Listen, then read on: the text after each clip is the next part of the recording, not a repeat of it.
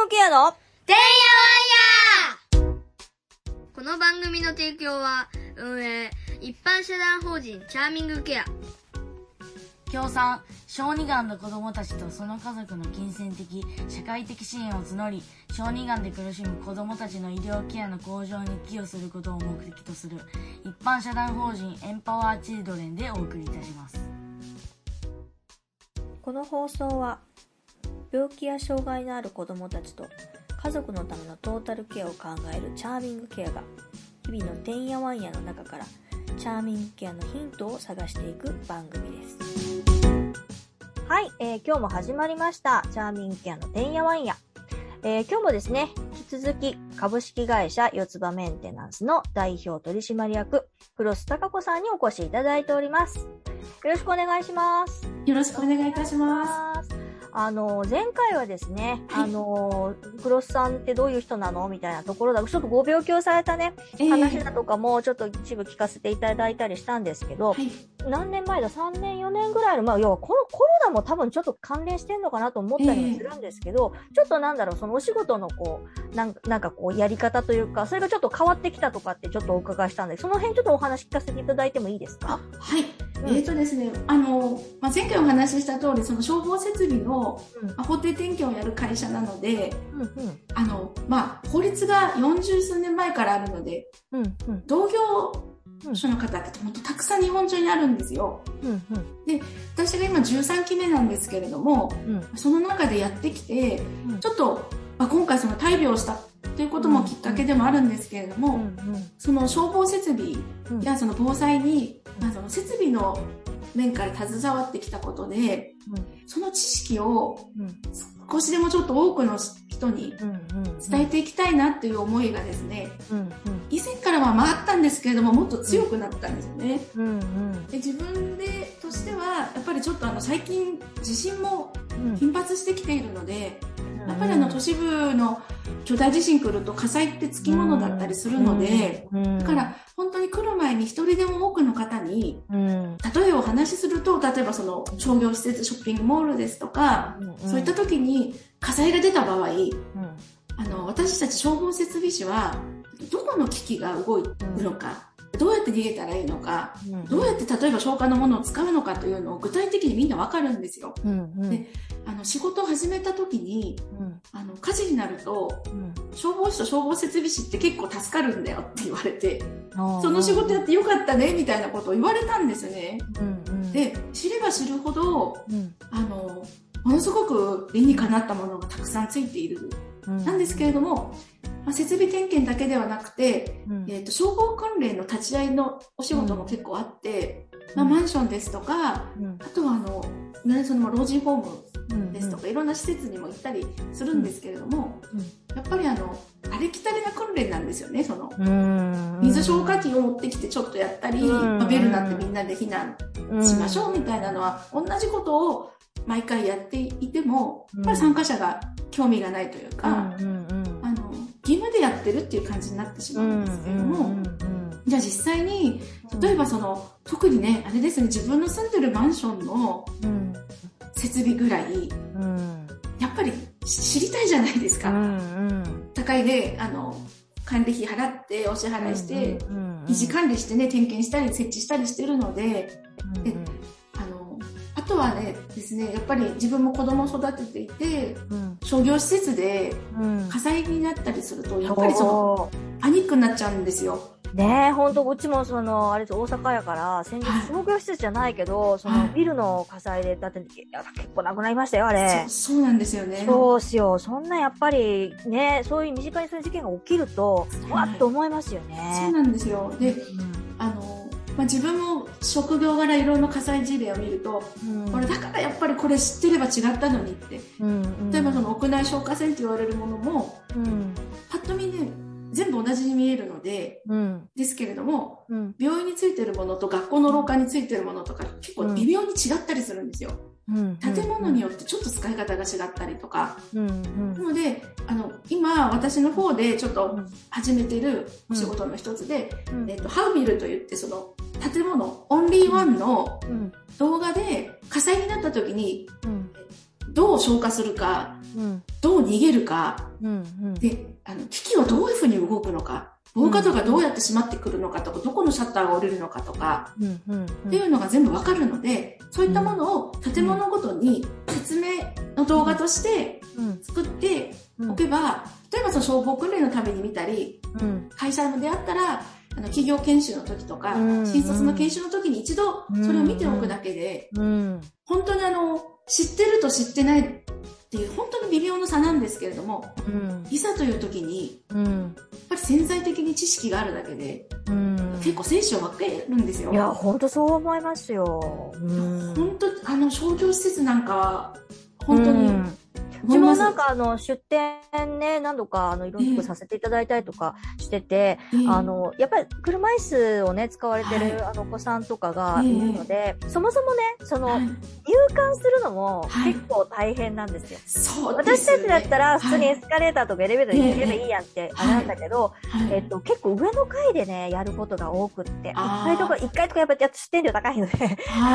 割と一番最上階とかで出店させていただくことが多いんですよね。そうすると、そこまで登ること自体が、はい、そもそもやっぱ最上階に上がろうとするほどみんなあのエレベーターを使うので、そうですよね。車椅子を使ってエレベーターで上がる。え、どこから上がったらいいの？え、どんだけ待たないかんの？みたいな、はい、もうそこが、からなんですよ、そもそもね。そうですよね。そう。ほんで、やっぱりそういう時に、あの、まあ、あの、うちはその、私だけじゃなくって、そのアンバサダーっていう形で、病気とか障害ない、割とまあ医療医療的ケアをまあ日常的にされてるような、お子さんでもされてるようなお母さんたちに、まあちょっと、あの、業務の一部ちょっと手伝っていただいたりするんですけど、えー、なんかいろいろ話をすると、やっぱ防災の話、で、あと災害の話、えーはい、あの、災害時にどうすんのみたいな話、あとは、でも物販してるんで、ちょっともううちはちょっとそんな余力がないので、ちょっととてもなんですけど、えー、防災グッズ作れないのとか、はい、病気とか障害がある子のためのね、できないのとか、そんな話やっぱ出てくるんですよね。でも、はい、これやっぱり、その、さっきも言ったけど、あの、なんだろう、通り一辺倒な、その、あの、訓練とはちょっとニュアンスが違うんですよ、やっぱり。車椅子に乗ってる、その、そうですよね。ねってなると、はい、そういうところをすごく私、あの、ぜひともちょっと黒さん、やっぱりすごく専門性が高いので、なんかこうね、コラボレーションしたいなってすごく思って。ぜひ、はい、ね、本当に。あの、できたらいいですと思います。そうですよね。で、なんか、なんだろう、やっぱその、縦、箱を持ってるわけじゃないので、ジャーミンケアの場合は。なので、なんか例えばこう、出店させてもらうところの、その商業施設さんとかと、なんかちょっとコラボみたいな感じで、その、多分、その商業施設さん自体も、多分、困りごとの一つだと思うんですよ。そういうね、なんか災害の時、社員さん自体もね。で、そういう時にやっぱり車椅子だとか、あの、そういう、その、ちょっと、ちょっとまあ、いわゆるその普通の健常で、バッと逃げれるタイプじゃない人がいるとき、どう誘導すんだいだとか、そうですよね。やっぱりすごく持っとくべき知識だと思うので、あ、ね、本当に思います、もう。うん、あの、なんですかね、私本当に病気をやったのとか、子育てしたのがすごくいい経験になってると思うんですけど、うん、本当にベビーカー引くだけで、うん、まず身動き取れないじゃないですか。うん、で火災になったら、もう自分一人で逃げるのも大変なのに、っていうところが一つと、あとはあの、本当にさっき言ってたように、日本の今の消防法や建築基準法で、かなり設備的にいいものがついてるんですよ。火災になっちゃったっていうのは、例えばその防火区画をきち,、ん、きちんと形成できなかったですとか、うん。うん、あと一つ使い方を分からなかった、うん、であの実際その屋内消火栓とかも、うん、なんかもう使い方を、うん、なんかあの扉の表か裏に提示しなきゃいけない表示の義務がもちろんあるんですよ、うん、でも表示の義務があるって言っても、実際に火災事例を見ると、初期消火に失敗してるんですよだってそんなパニックになってる時に、落ち着いて見てらなんかいらんないんですよね。